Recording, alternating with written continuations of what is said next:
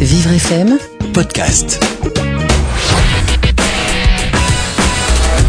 Aujourd'hui, une question de Brahim. C'est un père euh, de famille non-voyant, autonome dans sa vie quotidienne car il est accompagné de son chien guide d'aveugle.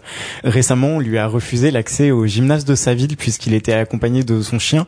Peut-on véritablement, maître Pierre-Yves Chapeau, refuser l'accès à un lieu public à une personne accompagnée de son chien? Alors non, on ne peut pas. J'invite, je vous invite, Brahim, à lire euh, la loi du 11 février 2005, qu'on appelle communément euh, la loi euh, handicap, et qui nous dit que l'accès au transport aux lieux ouverts en public ainsi qu'à ceux permettant une activité professionnelle est autorisé aux chiens guides d'aveugles. Il existe d'ailleurs des amendes qui sont rarement appliquées, mises en œuvre, et qui sanctionnent le non-respect de cette loi.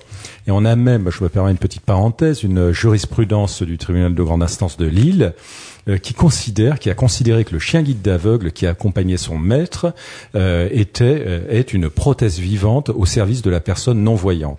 Alors, est-ce que vous pourriez nous rappeler ce qu'est une jurisprudence? Alors, la jurisprudence, c'est l'ensemble des décisions de tribunaux et cours d'appel, cours de cassation, qui mettent en œuvre, en application la loi. Qui voilà, c'est l'ensemble des décisions des tribunaux qui pourront servir après pour des cas similaires? Absolument, qui est transposable à des cas similaires. Et qu'est-ce qu'on pourrait répondre à Brahim sur cette question? Alors Brahim, moi je pense qu'il ne faut pas euh, rendre euh, votre problème, ce qui est cet obstacle qui vous a été opposé, contentieux, c'est-à-dire il n'y a pas matière à procès. En revanche, ce que vous pouvez faire, c'est écrire en lettre recommandée avec accusé de réception euh, à la commission d'accessibilité de votre ville et éventuellement de mettre ce, ce, courrier en copie à Monsieur le maire ou à Madame le maire. Et si euh, la difficulté persiste, de saisir le défenseur des droits, dont le site est très euh, informatif hein, sur Internet.